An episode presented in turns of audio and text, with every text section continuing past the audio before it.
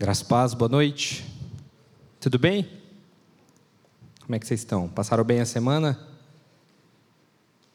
Deixa eu ligar os cronômetros aqui para eu não me perder na hora.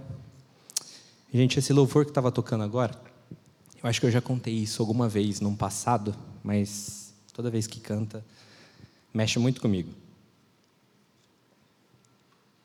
Eu me lembro quando eu canto essa música, quando eu era criança, a gente morava num prédio que ele era em três níveis.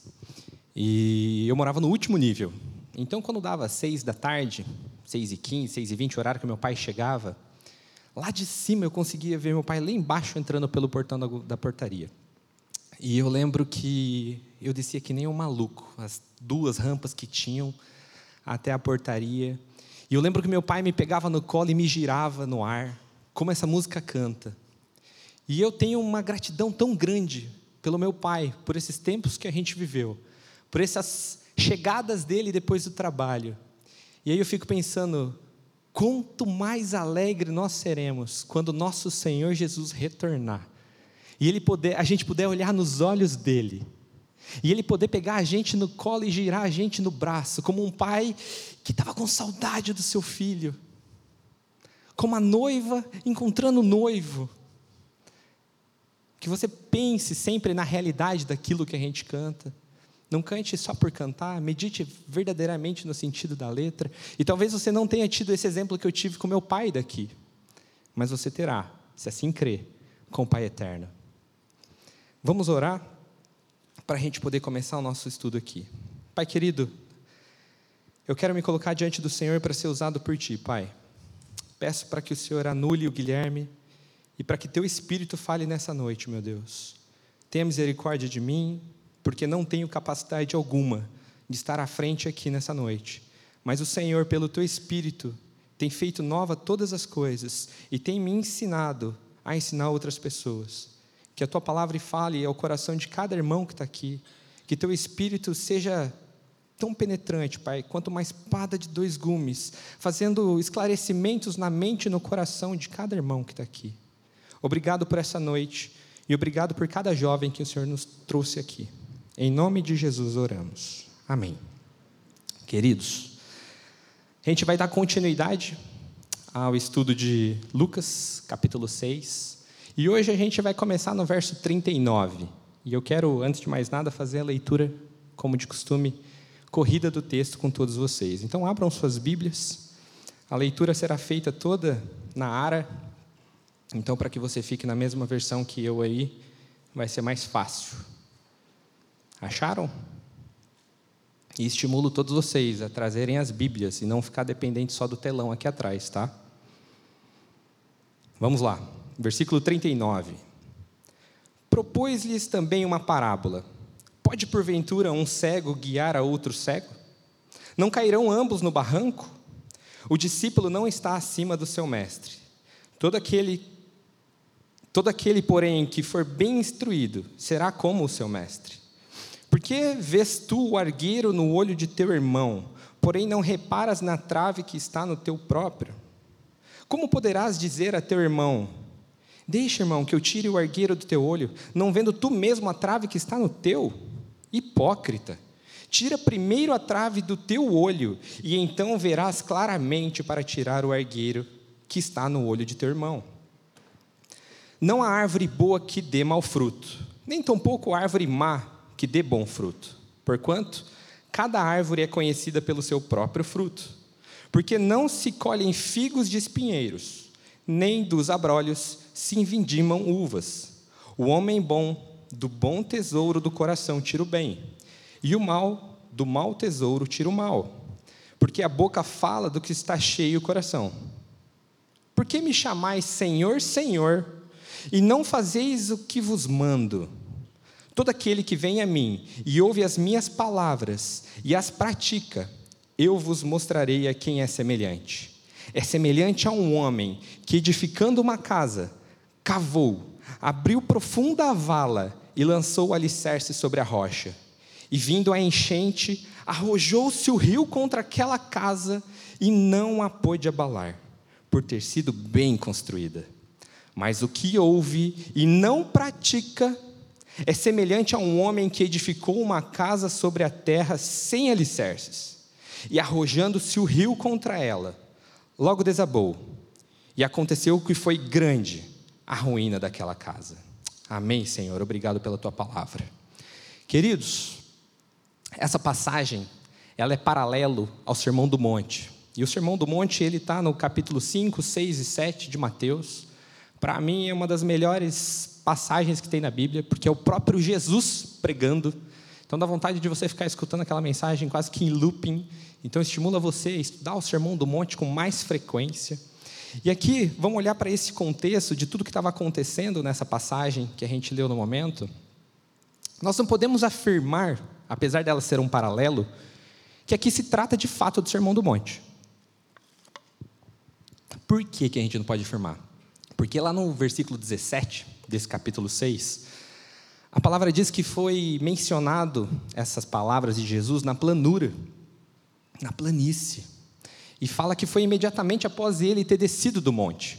Mas independente de ter sido ou não este, o capítulo 6, o Sermão do Monte, ele é um paralelo, é muito semelhante, só que de forma bem mais concisa. Lucas concentra essa mensagem que Jesus disse. E a gente vê que do verso 20 ao 26, o que a gente estudou nos últimos encontros, 20 ao 26, quem trouxe foi o Eric, quando ele trouxe das bem-aventuranças e sobre os ais. Ali Jesus ele está se direcionando aos discípulos. Você percebe no começo do texto que Jesus está olhando para os discípulos para falar isso. E a partir do verso 27, onde foi o sermão trazido pelo Pedro na semana passada, Jesus se volta para a multidão que ali estava. E Jesus começa a se dirigir para aquela multidão. E lembrando que naquela multidão tinha de tudo tinha gente curiosa, tinha gente que queria ver o Jesus famoso, tinha muito fariseu, saduceu, essênios. Né? Eles estavam ali naquela multidão. Então, este é o público a quem Jesus dirigiu a mensagem que foi ministrada na semana passada e a que será ministrada hoje. E eu quero fazer uma breve recapitulação do que, que nós vimos semana passada. A gente saiu com a mensagem de que é para nós amarmos os nossos inimigos. É isso que Jesus menciona nesses versos anteriores. Ele fala para que nós sejamos misericordiosos. Ele fala que para nós não julgarmos e assim não seríamos julgados. Ele fala para nós perdoarmos e assim seríamos perdoados. E quando nós fomos confrontados por essa mensagem, muito bem exposta pelo Pedro na semana passada, a gente viu como é difícil. Como é difícil, difícil cumprir essas palavras de Jesus. Elas não são fáceis. Amar o inimigo, virar o rosto para quem te dá um tapa, Muitas vezes o nosso, a nossa justiça própria vai falar mais alta. Muitas, muitas vezes a justiça própria do homem fala mais alta nisso tudo. E a gente quer, de alguma forma, exercer juízo sobre aquelas pessoas. A gente não quer amá-las. A gente não quer exercer misericórdia. A gente quer julgá-las. E o Senhor vai falar para nós por que, que acontece tudo isso dentro de nós. E aí eu quero ler uma passagem que está em Tiago, capítulo 4, versículo 1. De onde procedem guerras e contendas que há entre vós? De onde, senão dos prazeres que militam na vossa carne? Esse já foi um tema de acampamento nosso, 2020. A gente pôde, por quatro dias, falar especificamente sobre esses prazeres que militam na nossa carne. O homem natural, ele se inclina para essas coisas que são totalmente opostas àquilo que Jesus fala para aquela multidão. Então a gente começa a entender que a natureza de todo esse problema é a carne e que o pecado que está em nós gera toda sorte de maldição e é um completo antagonismo ao que Jesus havia dito. É totalmente contra aquilo que o Senhor Jesus diz. Mas eu tenho uma boa notícia, e o Pedro trouxe essa boa notícia para nós semana passada. É que o amor de Deus nos alcançou quando éramos filhos da ira. Sua graça cobriu multidões de pecados na minha vida e também na sua, se assim você crê que Jesus é o Senhor. Então, embora haja tanta dificuldade da gente caminhar neste caminho estreito, há tanta dificuldade da nossa parte de sermos firmes naquilo que o Senhor diz. Ele colocou dentro de nós o Espírito dele, para que nós pudéssemos andar em novidade de vida. E o Senhor certamente nos conduzirá nessa verdade, meus irmãos. E agora, remidos então por esse sangue de Cristo, somos alvos dessa sua graça, e buscamos ser aperfeiçoados em tudo, caminhando e almejando a santidade, tendo prazer na santa lei de Deus, porque Ele pôs o Espírito dele em nós. E isso tem que ser um motivo de descanso para nós. Saber que a santidade não será produzida a forceps, mas sim ela será produzida com a vida em comunidade, com a leitura da palavra, com a oração. Essas são as formas onde você pode buscar a santidade, meu irmão. Cuidado para não ser aquela brasinha que vai se afastando do braseiro e com o passar do tempo vai perdendo a sua força e vai se apagando. E de fato aí vai ser mais difícil ainda amar os inimigos, ser misericordioso, perdoar. Então, essa foi a mensagem resumida da semana passada, resumida, resumida. E, e no estudo de hoje a gente vai fechar esse capítulo 6 com três mini parábolas. Vou assim chamá-las de mini parábolas porque elas são bem curtas, vocês vão perceber. E nós vamos estudar hoje sobre o cego que guia outro cego, a árvore e seus frutos e os dois fundamentos. Então vocês vão entender, ao passar do tempo, como Jesus continua se dirigindo à multidão. E Jesus é muito prático, Jesus é muito didático. Então vamos iniciar no versículo 39. Propôs-lhes também uma parábola. Pode porventura um cego guiar a outro cego? Não cairão ambos no barranco? Gente, a resposta dessa pergunta parece bem óbvia, concorda? Um cego não pode guiar outro cego. É claro que eles vão cair no barranco. Né? E Jesus, ele, ele usa essa hipérbole, esse exagero na fala, para pôr em xeque comportamentos hipócritas daqueles que ali estavam ouvindo ele. Lembrando que a plateia de Jesus era fariseus, saduceus, essênios, aqueles que só estavam ali buscando talvez ser curado, aqueles que estavam ali só pensando no, nas benécias dessa vida aqui e agora. Então, Jesus, sem necessariamente mencionar esse grupo, ele não fala de nenhum dos quatro, três aí, principais grupos religiosos da época, mas a gente sabe que essa é uma passagem direcionada para quem lidera a igreja, para quem ensina, para quem guia outra pessoa. E a gente pode ver, não precisa abrir, mas em Mateus 15, 14, e em Mateus 23, 16 e 24, Jesus se direciona aos fariseus dessa mesma forma: cego guiando cego. Então fica claro essa inferência que eu estou fazendo, porque Jesus mais tarde vai fazer a mesma coisa, deixando bem claro a quem ele se dirige. E esses dois grupos é, eclesiásticos e até políticos, né, eles, eles tinham muita força política na época. A gente já viu nos estudos passados que eles adicionam muitas e muitas coisas à lei de Deus. Lembra quando a gente estudou sobre o sábado? O tanto de exagero, o tanto de coisa que não está na lei do Senhor, e eles vão acrescentando, acrescentando, acrescentando, e eles cobram do povo esse monte de exagero. Então, quando Jesus fala assim, meu, vocês são cegos, vocês estão acrescentando muita coisa às minhas escrituras, e vocês estão querendo ensinar o povo? Vocês estão muito longe da verdade que fundamenta o Evangelho, e vocês estão querendo ensinar outras pessoas? E Jesus dá esse puxão de orelha nessa turma. E Jesus, no Sermão do Monte, logo após falar exatamente o que nós lemos aqui, no versículo 39, ele faz um alerta aos falsos mestres. Então, se você estiver vendo quando Jesus, lá no Sermão do Monte, vai falar de cego guiando cego, um pouquinho para frente, no verso, 7, no verso 15 do capítulo 7, ele vai dizer o seguinte: eu vou abrir, não sei se está no telão ainda, acho que não. Mateus 7, 15. Acautelai-vos dos falsos profetas, que vos apresentam disfarçados em ovelhas mas por dentro são lobos roubadores. Meus irmãos, prestem sempre atenção e examinem absolutamente tudo que é ministrado a vocês. Então, nessa noite, eu falando aqui para vocês, ou qualquer outro irmão que vir até aqui e proferir a palavra, e aí eu vou colocar entre aspas, porque nós só saberemos se é a palavra se nós examinarmos o que for dito, e se for fiel à Escritura, louvado seja Deus. Se não for, esse irmão precisa ser chamado a atenção esse irmão precisa ser chamado a atenção. Então, da mesma forma, aqui, Jesus, no versículo 15, ele fala para prestar atenção com os falsos mestres. Presta atenção com os falsos mestres.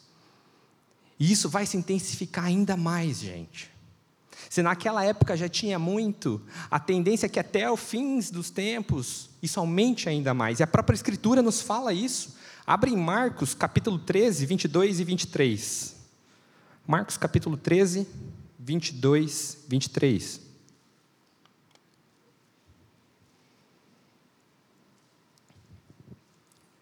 pois surgirão falsos cristos e falsos profetas, operando sinais e prodígios para enganar, se possível, os próprios eleitos. Estais vós de sobreaviso, tudo vos tenho predito. Tudo vos tenho predito. Está avisado que isso vai acontecer. Está avisado para nós que falsos mestres virão com falsas doutrinas, tentando ludibriar até mesmo aqueles que são eleitos. Certamente não lograrão êxito, mas eles tentarão. E eles usarão de boa retórica. Eles serão sutis, entrando nas igrejas como cordeirinhos, mas são lobos roubadores. É o que a palavra nos diz. Então, cuidado com esses cegos que estão guiando outros cegos. Prestem atenção. Examinem sempre qualquer pessoa que for ministrar a vocês. Cuidado com as igrejas que vocês vão visitar. Tenham os ouvidos atentos, não saiam acatando tudo aquilo que uma pessoa mais velha diz. Não significa que ela é mais velha, que ela é mais bíblica. Tenham zelo, meus irmãos. No verso 40, Jesus continua o seu sermão e diz: O discípulo não está acima do seu mestre. Todo aquele, porém, que for bem instruído, será como seu mestre. O mestre ele tem um papel crucial na vida do discípulo.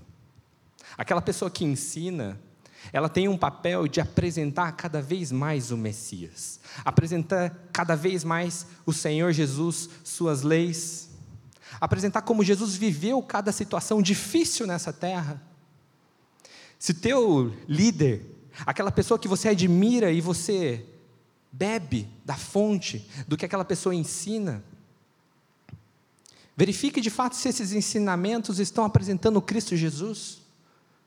Cuidado com o gnosticismo que tem entrado nas igrejas, de forma sorrateira, provocando um ensoberbecimento, a busca desenfreada pelo saber e a relativização da cruz de Cristo novas e novas perspectivas a respeito de tudo. Cuidado, meus irmãos, muito cuidado com tudo isso. E aqui nessa palavra, Jesus deixa claro que o discípulo não está acima do seu mestre. Então, se você tem alguém que caminha junto com você, há uma posição sim de submissão. Você deve uma posição de submissão a essa pessoa. Mas o que esse discípulo, esse discipulador, essa pessoa que o ensina, ele não tem nada de muito melhor que você. O que ele tem é um, tempo de caminhada maior. Ele já caminhou um pouco mais tempo que você. E é por isso que ele pode mostrar Jesus para você, porque ele caminhou mais tempo com Jesus. Normalmente, esse paralelo, discípulo-discipulador, é uma pessoa mais velha com uma mais nova. Deve ser assim em tempo de caminhada cristã. Não significa que você que já está há oito anos na igreja, você não pode falar e ser o discipulador do seu pai, que faz um ano que ouviu o Evangelho. Apesar das diferenças de idade, você tem muito mais tempo com o Senhor Jesus que essa pessoa. Então reflitam sempre nisso. Assim uma hierarquia, assim uma necessidade de submissão. Jesus deixa claro isso, que o discípulo não está acima do seu mestre. E aquele que for bem instruído pelo mestre, esse vai ser bem sucedido na caminhada. Eu gosto muito da figura do mordomo.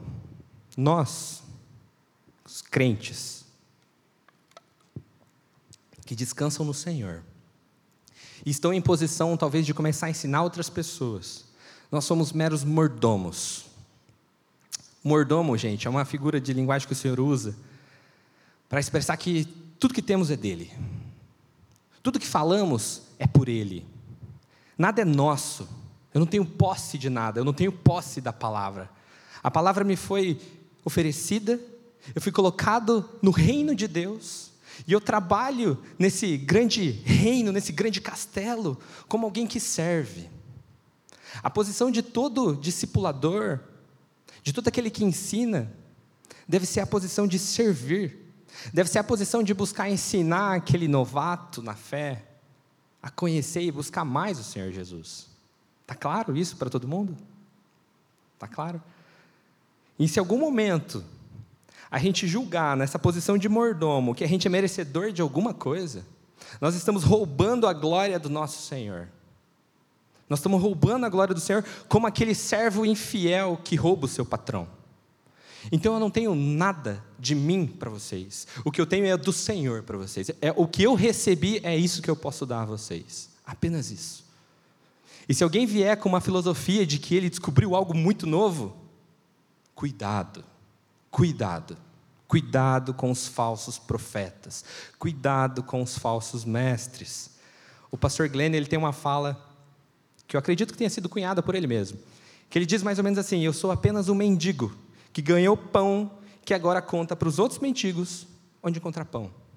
Então, essa tem que ser a posição de quem vai ensinar alguém, de quem vai falar da palavra para alguém. E aí, falando especificamente sobre discipulado, a caminhada cristã implica necessariamente em fazermos discípulos, não nossos. O Gui não tem um discípulo, Cristo tem discípulo. O Mateus não tem discípulo, Cristo tem discípulo. A Cláudia não tem discípulo, é de Cristo. Nós somos mordomos, servindo o grande banquete do reino de Deus para as pessoas. Aquele que tem fome vai vir e vai comer. O nosso papel é servir, meus irmãos. Pensem sempre nessas metáforas que ajudam muito nós a entendermos como a coisa de fato é. Jesus não falava por parábolas à toa. Facilita a compreensão, facilita o nosso entendimento. E aí eu quero mostrar para vocês como essa é uma missão de todos nós Vamos para Mateus 28, 19 e 20. Texto conhecidíssimo. Ide, portanto, fazei discípulos de todas as nações, batizando-os em nome do Pai e do Filho e do Espírito Santo, ensinando-os a guardar todas as coisas que vos tenho ordenado. E eis que estou convosco todos os dias até a consumação do século. Aleluia por essa palavra. Mas essa palavra, na parte final ali, ela traz um consolo, ela traz um alento, mas no começo ela manda você ir. Ela fala para você ir fazer discípulo de todas as nações. Essa palavra não foi proferida apenas para aqueles discípulos primordiais do primeiro século. Nós só somos salvos e não somos arrebatados imediatamente para que o reino de Deus avance por meio das nossas vidas. Se você foi salvo e aqui está, ouvindo a palavra, você está se nutrindo para segunda-feira às oito você ir pregar o Evangelho. Em todo tempo, por onde você andar, meu irmão. E que privilégio maravilhoso é sermos embaixadores de Cristo. Vocês têm noção do tamanho do privilégio? Pensa na maior empresa do Brasil, do mundo. E essa empresa resolve chamar você para ser o embaixador dela no Brasil. Você vai ficar cheio de orgulho, né? Mas, gente, isso tudo é passageiro. Você é chamado para ser embaixador do reino de Deus, um reino que não é perecível. E isso tem que ser motivo de alegria. Isso tem que ser motivo para você se mexer, cara. Sair da posição de conforto. Que nós, meus queridos irmãos, nós possamos imitar a Cristo para que outras pessoas, a nos imitarem, imitem a Cristo. Assim como Paulo diz em 1 Coríntios, capítulo 11, versículo 1. Sede meus imitadores, como também eu sou de Cristo. Alguns vão falar que essa é uma fala arrogante de Paulo, mas essa é uma fala de quem segue a Cristo, de quem caminha com Cristo. Só quem caminha com Cristo pode falar, me imita porque eu estou buscando imitar a Cristo. Só quem caminha com Cristo pode ter essa intrepidez no falar. Só alguém que é nutrido pelo Espírito Santo de Deus tem essa capacidade. E eu te pergunto, você tem essa capacidade de falar isso? Uma fala difícil, bem difícil. Um escritor e empresário americano chamado Jim Rowe, um dia cunhou uma frase que eu vou ler para vocês. Ele diz assim: que nós somos a média das cinco pessoas com quem passamos mais tempo. E isso se implica e aplica-se verdadeiramente a nós. Faz uma reflexão na sua vida. As cinco pessoas que você mais gasta tempo com elas. Possivelmente seus gostos de vestimenta vão ser bem parecidos. Felipe Brasil sempre parece comigo, né, Felipe? Que é por exemplo uma camiseta que eu ponho. A gente percebe que o gosto alimentício vai ser parecido, os rolês serão parecidos, vão querer sair no fim do culto para o mesmo lugar, porque você caminha com aquela pessoa. E eu vejo como tem sentido essa fala. Eu não conheço esse homem, não sei se ele é um crente, se ele é um ímpio, não busquei saber, mas a fala dele em si tem muito sentido. E eu fiz a reflexão na minha vida, como eu pareço com aquelas pessoas que estão próximas a mim. Como Pessoas que eu olho e falo, meu, aquele cara parece com aquele cara porque eles caminham junto. E de fato é. Você vê como a sociedade acaba se organizando em tribos. As pessoas se vestem igual, curtos, gostam de coisas parecidas. E veja que a palavra fala que é para nós imitarmos a Cristo. Sede meus imitadores, como também eu sou de Cristo, Paulo falando, toma consequência. E aí eu te pergunto, se a gente quer imitar a Cristo, com quem que nós temos que andar? Com pessoas que andam com Cristo. Eu só posso imitar a Cristo se eu andar com pessoas que imitam a Cristo. Então, busque no seu meio se relacionar com pessoas que imitam a Cristo. E aí a importância da gente viver em comunidade, a importância da gente frequentar os cultos, a importância de a gente vir nos pequenos grupos no meio da semana, porque às vezes no meio da semana você não tem tempo para o Senhor, mas nós temos um tempo. E muitos de vocês, infelizmente, não vêm. Não cabe a mim os motivos, cabe ao teu coração os motivos. Mas é o momento que você tem de estar com irmãos, de estar junto com o braseiro, para você se aquecer novamente, para vocês buscarem a face do Senhor e imitarem a Cristo. Meus irmãos, ovelha tem que cheirar ovelha. Ovelha não cheira lobo. Ovelha tem que cheirar ovelha. Verso 41. Por que vês tu o argueiro no olho do teu irmão, porém não reparas na trave que está no teu próprio? Como poderás dizer a teu irmão: Deixa, irmão, que eu tire o argueiro do teu olho, não vendo tu mesmo a trave que está no seu? Hipócrita, tira primeiro a trave do teu olho, e então verás claramente para tirar o argueiro que está no olho de teu irmão. Aquele que está com uma trave inteira nos olhos, e a trave aqui, se você tem strong aí, clica aí, você vai ver que é viga. É um dormente inteiro de trem, cara, no olho. Não é um cisquinho. Você está com um dormente de trem no olho e você não consegue enxergar absolutamente nada. Como pode ajudar alguém a remover o cisco do seu próprio olho? Irmãos, quero deixar bem claro que quem mostra para nós as traves que estão nos nossos olhos é a palavra de Deus. Se você não está caminhando na palavra de Deus, para você vai estar tudo bem. Você não vai estar enxergando nada de errado. É a palavra de Deus posta diante nós que tem esse efeito reflexivo, esse efeito de espelho, para mostrar que nós somos pecadores e carecemos da misericórdia e da graça de Deus. Assim, o discipulador e o discípulo ambos carecem da misericórdia de Deus. Ambos necessitam da mesma misericórdia. Se não andarmos na palavra de Deus, irmãos, nós vamos esquecer de quem somos. Nós vamos esquecer de nossa total depravação. O mundo vai ficar aqui, ó, na sua orelha. Você é bom, você consegue. Perdoar que nada. Se o cara te ofendeu, vai lá, ofende ele. Olho por olho, dente por dente. Não é assim que a Bíblia ensina no Velho Testamento? Você vê que é uma fala satânica, já distorcendo, assim como no alto do pináculo Satanás fez com Jesus. E vai vir ludibriando você com mentiras, com conversinha afiada, falando que você é o cara. E é o que você mais vai escutar no ambiente corporativo, gente. Você tem que ser o cara. Se você tiver que passar por cima de alguém que passe, que vale a tua promoção, que vale ao teu mérito. Misericórdia, meus irmãos. Antes de nós levantarmos qualquer julgamento ao irmão, como está citado nessa escritura, a gente, mesmo que adotando todos os princípios bíblicos para isso, antes nós precisamos nos examinar. Não tem uma trave no meu olho eu estou querendo corrigir o cisco do meu irmão? Se examine. E como que você vai se examinar? Na palavra de Deus. Use a palavra para ser esse espelho. Senhor, faça-me claro todos os meus pecados, inclusive aqueles que eu acho que não é pecado. Mostra para mim. Me faz santo. E aí eu vou poder ajudar o meu irmão. E todo o processo de disciplina bíblica, meus queridos, ele precisa estar encharcado de amor. E eu vejo como a gente é carente nisso, como nós precisamos viver verdadeiramente o amor de Coríntios 13. Porque quando a gente está encharcado de amor, toda correção que é feita faz-se com o propósito de ganhar aquela pessoa e não de perdê-la.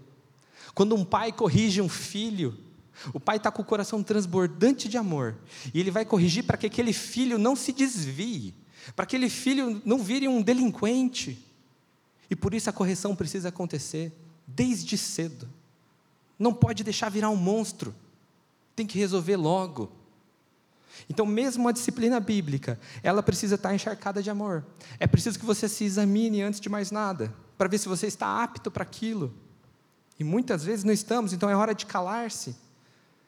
Meus irmãos, só com o amor de Cristo em nós, que nós somos verdadeiros e honestos com os nossos irmãos. Só com o amor do Senhor, nós podemos ganhar o irmão e não perdê-lo. Jesus, como já falamos aqui, não recrimina o julgamento, muito menos a disciplina. O ponto central que Jesus está tratando é sobre a hipocrisia. E eu tenho a impressão que se a gente ouvisse Jesus lendo e falando esses versículos aqui, ele colocaria ênfase na hipocrisia, porque era o que ele estava tratando. E é o que ele tratou, se você pegar os evangelhos, ele bate paulatinamente nisso em cima dos fariseus, em cima daqueles que promulgavam e promulgavam leis, faziam o povo andar certinho, mas era um enfado, porque eles cobravam, mas eles não faziam, viviam na mentira. É isso que a palavra traz aqui para nós. E Jesus, a fim de deixar tudo isso mais claro, ele vai dar mais dois exemplos sobre a árvore e sobre os fundamentos. Agora nós vamos falar da árvore e seus frutos. Verso 43. Não há árvore boa que dê mau fruto, nem tampouco árvore má que dê bom fruto. Porquanto cada árvore é conhecida pelo seu próprio fruto, porque não se colhem figos de espinheiros, nem dos abrolhos se vindimam uvas. Meus irmãos, o Senhor é super didático. É claro que uma árvore boa não pode dar um fruto ruim, é claro que um espinheiro não pode dar uva, e nem uva, pé de uva, uma videira, dá espinho. É óbvio. Mas o Senhor ele olha para a natureza para provocar de fato esse. Mas não é óbvio isso que Jesus está falando? Para o povo pensar. Como pode alguém que é mal falar coisas boas?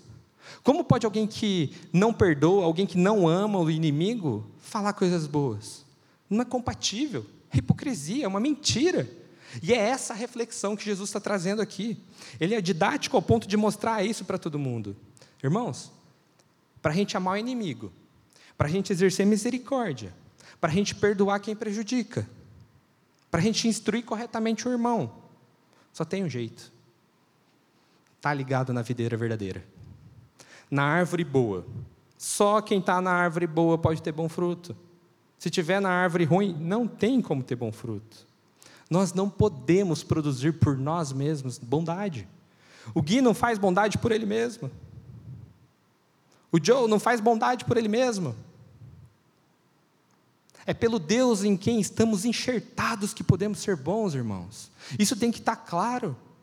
Porque quando estamos no Senhor, aí não é religião, não é força, aí é graça, aí é dependência, aí é evangelho verdadeiro.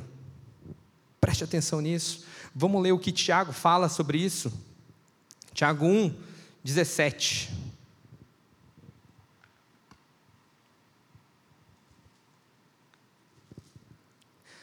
Toda boa dádiva e todo dom perfeito são lá do alto, descendo do Pai das luzes, em quem não pode existir variação ou sombra de mudança. Irmãos, tudo que é bom vem de onde? Do Pai das luzes. Então, se há um fruto bom em alguém, e é um novo nascido, de onde vem? De onde emana essa seiva que faz o fruto ficar doce? Irmãos, isso só pode ser possível porque está em Cristo. É necessário uma vida que procede do alto, uma vez que todos se extraviaram e fizeram inúteis. Então, se todos são inúteis e alguém produz bondade, é por conta do Senhor. É por conta do Senhor. O fruto só pode ser bom se estivermos em Cristo, meus irmãos. E agora eu quero ver o que, que Jesus mesmo vai falar sobre isso. Abra sua Bíblia em João, capítulo 15, e nós leremos na íntegra, do verso 1 ao 7, Jesus usando essa figura de linguagem da videira, essa parábola da videira, para traduzir para o povo quem ele é. João capítulo 5, versículo 1 ao 7. Faremos a leitura. Preste muita atenção, meu irmão. Se vocês não entenderem uma palavra do que eu falar, mas entenderem o que está dito aqui, valeu o sermão. Toda vez que a gente for ler a Escritura, preste atenção. Não é hora de você pegar e atualizar o WhatsApp. Presta atenção no que a gente vai ler agora. Eu sou a videira verdadeira e meu pai é o agricultor. Todo ramo que estando em mim não der fruto, ele o corta. E todo que dá fruto, ele limpa, para que produza mais fruto ainda. Pois já estáis limpo pela palavra que vos tenho falado. Como que é limpo? Pela palavra. Olha só. Quatro. Permanecei em mim e eu permanecerei em vós. Como não pode o ramo produzir fruto de si mesmo, se não permanecer na videira? Assim, nem vós o podeis dar, se não permaneceres em mim. Eu sou a videira, vós os ramos. Quem permanece em mim e eu nele, esse dá muito fruto, porque sem mim nada podeis fazer. Se alguém não permanecer em mim, será lançado fora, e a semelhança do ramo, e secará. E apanham, lançam no fogo e o queimam. Se permanecerdes em mim, e as minhas palavras permanecerem em vós, pedirei o que quiserdes, e vos será feito. Aleluia por essa mensagem, irmão. Quem está em Cristo dá muito fruto. Quem está em Cristo dá muito fruto. Aí eu quero que você faça a sua reflexão, assim como eu estou fazendo durante toda a preparação desse sermão. Eu tenho dado bons frutos? Eu estou ligado na videira verdadeira? Senhor, tenha misericórdia de todas as vezes que eu sou incrédulo, que eu duvido da tua palavra.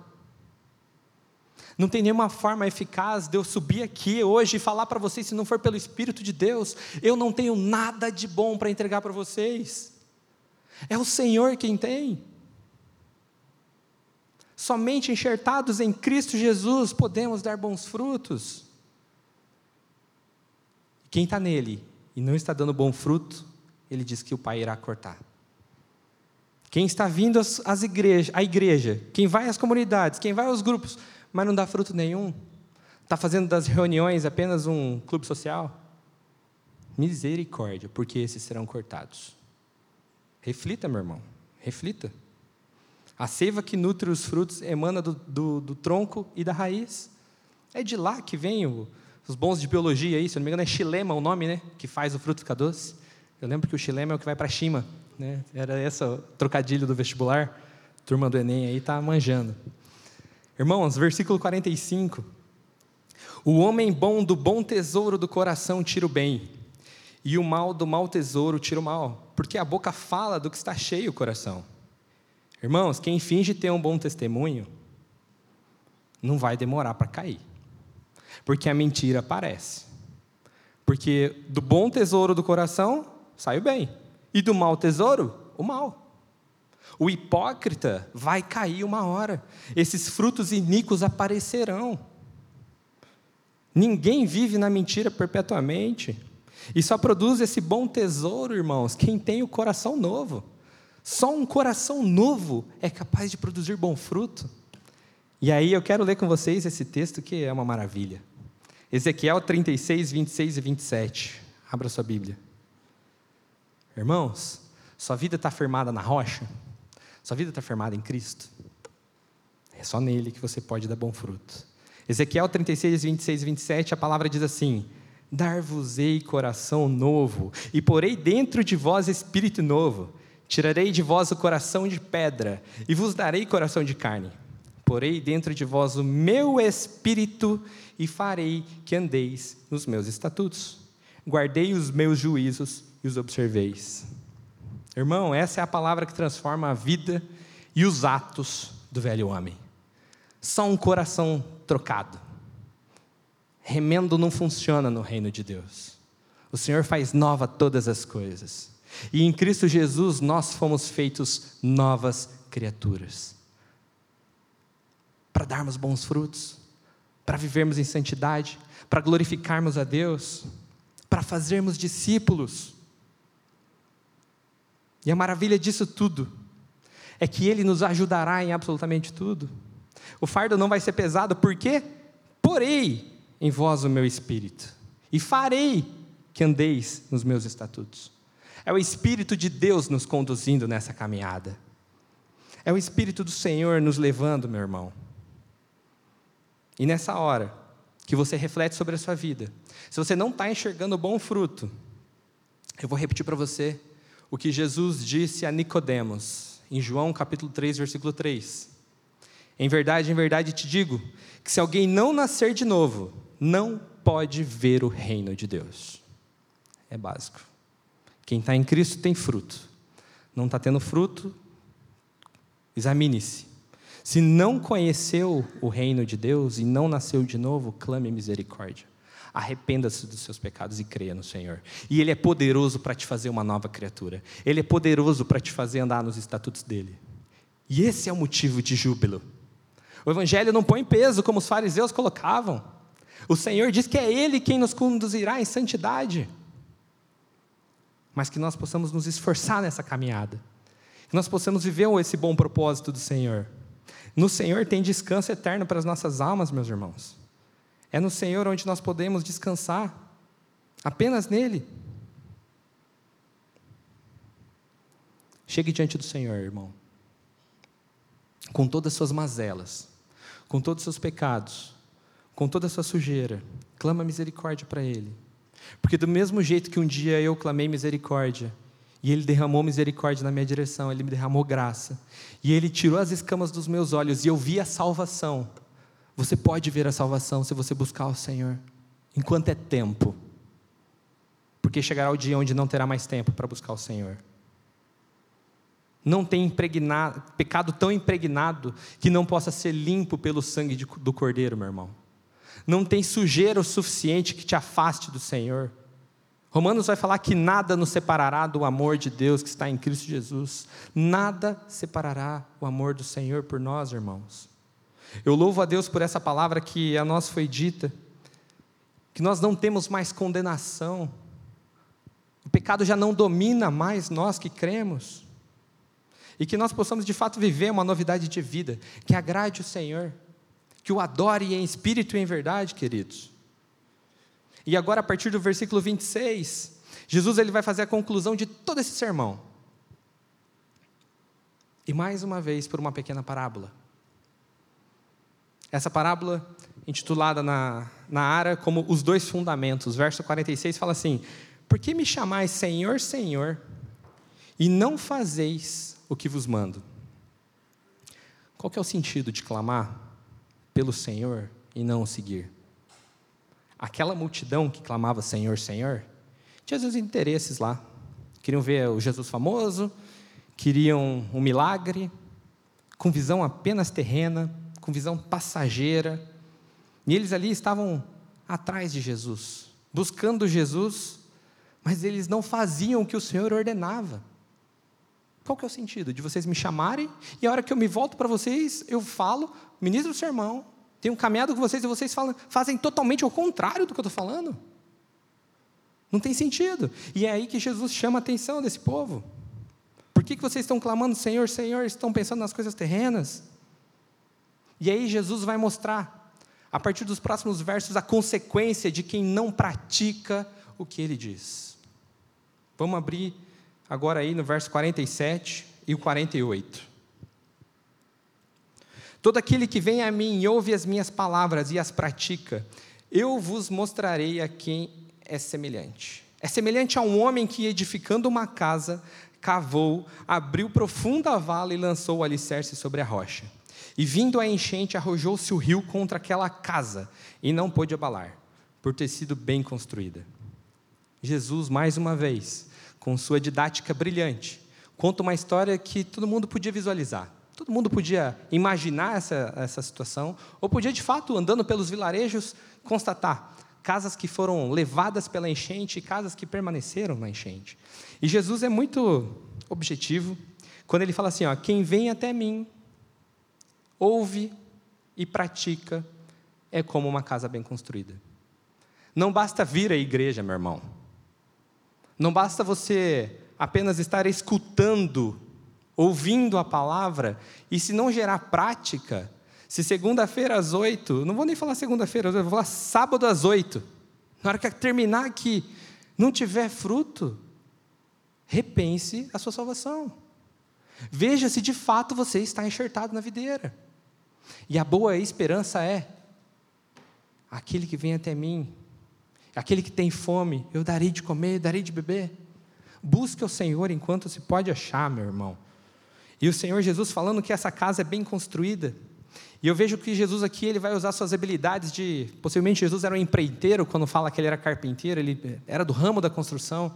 Os engenheiros aí vão ver se eu vou falar corretamente agora. A casa boa não é aquela que é só bonita, aquela que o arquiteto desenhou de forma linda, maravilhosa. Precisa dos cálculos robustos da engenharia para ver se aquilo que o arquiteto projetou a casa suporta. E quanto que tem que ter de alicerce para baixo, aquilo que ninguém vê, aquilo que a estética não mostra, mas que é necessário. E aí, só para efeito de curiosidade, eu fui pesquisar quanto que aquele prédio lá de Camboriú, Yast House, aquele torre gigante lá que estão fazendo lá em Camboriú, é, acho que vai ser o maior prédio da, da, América Latina. Eu fui ver qual que era a profundidade daquela fundação. 28 metros. 28 metros de fundação. Você tem noção do que é 28 metros? É muito coisa, é muito fundo esse buraco, gente. E por que, que eles precisam perfurar tanto? Porque eles precisam achar o leito rochoso, principalmente num terreno movediço, cheio de areia, cheio de água.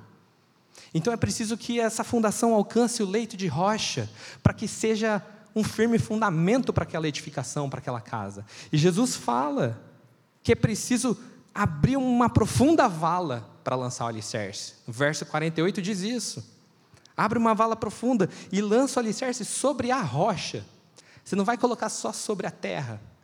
Porque na hora que vem o rio, na hora que o rio sobe, aquela, to aquela terra toda em volta da casa, ela praticamente fica flutuando. Não sei se vocês já viram maquetes de é, simulação de desmoronamento, de quebra de barragem, aquilo fica tudo flutuando. E se não tiver fincado na rocha, na hora que a corrente vem, o rio joga com aquela força toda, a casa vai embora junto, porque o solo está encharcado. Se você construir sua casa só sobre o solo e não tiver fincado na rocha, meu irmão, cuidado, porque será um dia, haverá um dia, onde o juízo de Deus virá como um rio cheio de força para peneirar aqueles que estão na rocha daqueles que não estão na rocha. Aqueles que estão na rocha prevalecerão e não serão abalados. E daqui vem nosso texto de hoje, o título de hoje aí do estudo, justamente porque Jesus vai concluir falando: irmãos, tudo isso que eu falei, se vocês não praticarem, será sido em vão. Na hora que vim os tempos difíceis, na hora que vim a correnteza, a casa vai embora. A casa é levada pela enxurrada. Irmãos, a tempestade virá sobre a vida de todos nós. Isso é certo. É uma questão de quando que vai acontecer o tempo difícil. É uma questão de quando que o rio vai encher. Mas é durante a tempestade, é durante os tempos difíceis que a nossa fé é provada no Senhor, que nós somos testados e a nossa fé, uma vez confirmada, gerará perseverança, e gerando perseverança vai ter esperança, e nós seremos mais lapidados, nós seremos mais santos, nós seremos mais dignos de se assemelhar ao nosso Senhor. Nós tivemos o privilégio de, na última quarta-feira, estudar especificamente sobre as dificuldades. Infelizmente, poucas pessoas vieram, mas nós pudemos estudar sobre os tempos difíceis que vão vir sobre todos. E eu quero compartilhar com vocês Tiago, capítulo 1, verso 2 a 4, onde Tiago, irmão de Jesus, vai falar o seguinte para as doze tribos que estavam na dispersão, que estavam passando por perseguição. Ele vai falar assim para aqueles homens e mulheres que estavam sendo perseguidos: Meus irmãos, tende por motivo de toda a alegria o passardes por várias provações. Toda alegria sabendo que a aprovação da vossa fé, uma vez confirmada, produz perseverança. E ora, a perseverança deve ter ação completa, para que sejais perfeitos e íntegros, em nada deficientes. Irmãos, tempos difíceis nos provam onde estamos alicerçados. Os tempos difíceis chegarão para a gente saber onde cada um de nós está firmado. Está firmado no seu dinheiro? Está firmado no seu trabalho? Está firmado no seu namoro? Está firmado no quê? Se não for em Cristo Jesus, a hora que o juízo vier, a hora que um tempo difícil vier, você vai se lamentar e você vai injuriar o Senhor, você vai profaná-lo, você vai dizer: Deus esqueceu de mim. porque você não está firmado no Senhor Jesus. Em Cristo, a nossa fé é provada, meus irmãos. E mesmo assim, nós permanecemos perseverantes. Mesmo assim. E a consequência de toda essa perseverança é uma vida mais santa, é uma vida mais íntegra. É o que Tiago diz no versículo 4: para que sejais perfeitos e íntegros, em nada deficientes. E eu quero ler com vocês Abacuque 3, 17 e 18. Lembrando que as lutas, elas nos vulnerabilizam, elas nos deixam sensíveis.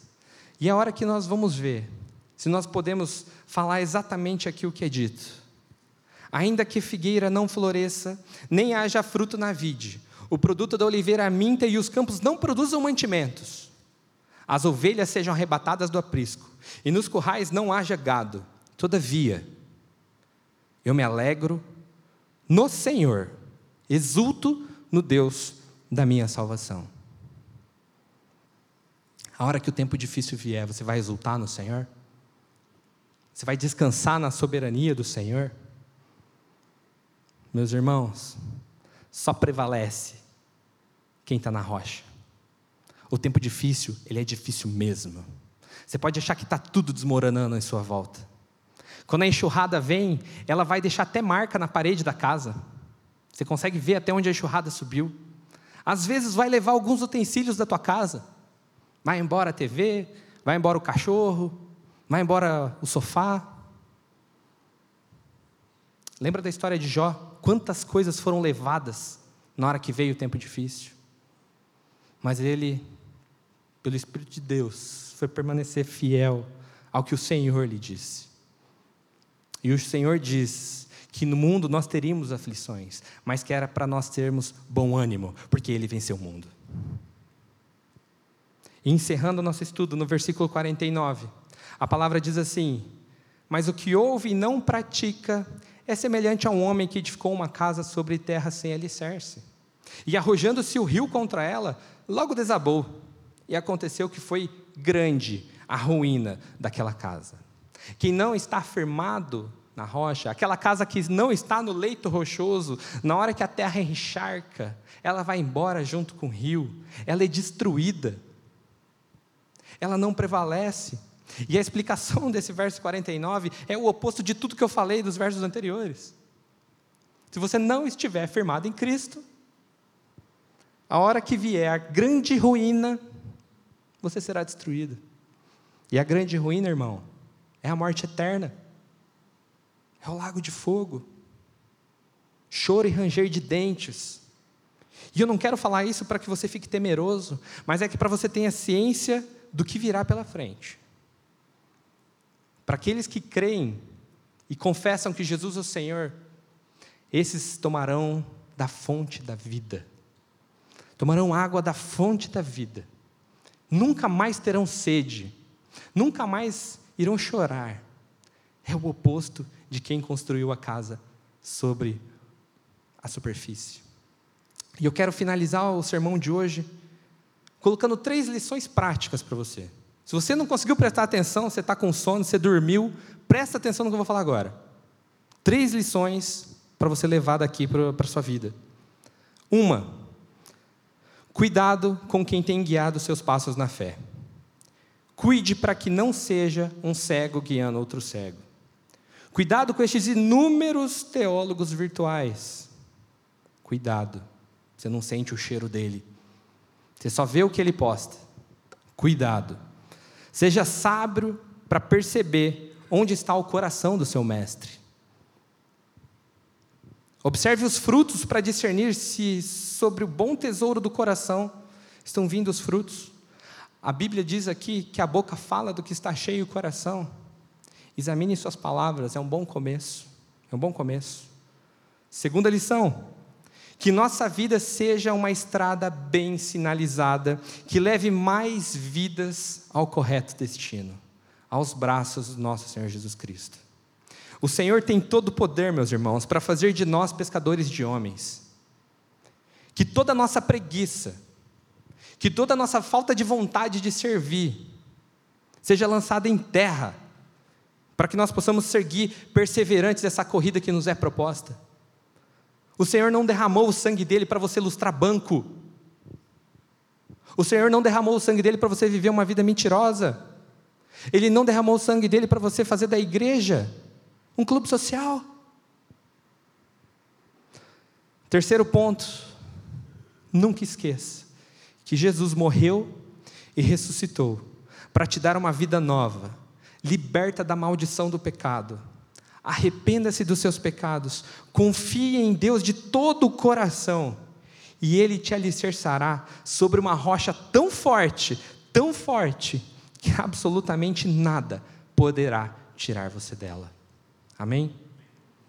Pai, obrigado pela tua palavra que foi trazida aos nossos corações. Obrigado porque o teu espírito trabalha, nós cremos nisso. Que essa palavra encontre corações aptos, Pai, para germinar, florescer e dar frutos, meu Pai. Nós sabemos que os frutos só podem vir do Senhor, porque tudo que é bom procede do Senhor e não de nós. Pai, que cada irmão que está aqui, ao ouvir essa mensagem, se disponham a ir e fazer discípulos, meu Deus. Que eles se disponham a pregar a tua palavra, a conhecer mais e mais do Senhor e serem verdadeiros mordomos que levem mais pessoas a Cristo Jesus, sendo diligentes com absolutamente tudo que entra nos ouvidos deles. Que eles sejam sábios para discernir aquilo que é do Senhor e aquilo que é do homem.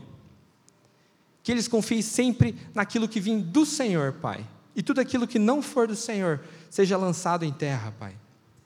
Fortaleça cada meu irmão aqui na fé, para que eles possam perseverar nos dias difíceis, nos dias onde a enchente do rio virá, Pai. Que as nossas casas permaneçam firmes em Cristo Jesus, a nossa rocha eterna. Em nome dele nós oramos, Pai, agradecidos por tudo que o Senhor fez em nossas vidas e por tudo que o Senhor ainda fará. Obrigado por todas as lutas e por todas as provações que se levantaram um dia contra nós. Que nós descansemos na tua vontade, sabendo que ela é boa, perfeita e agradável, meu Deus. Em nome de Jesus nós oramos a ti. Amém e amém.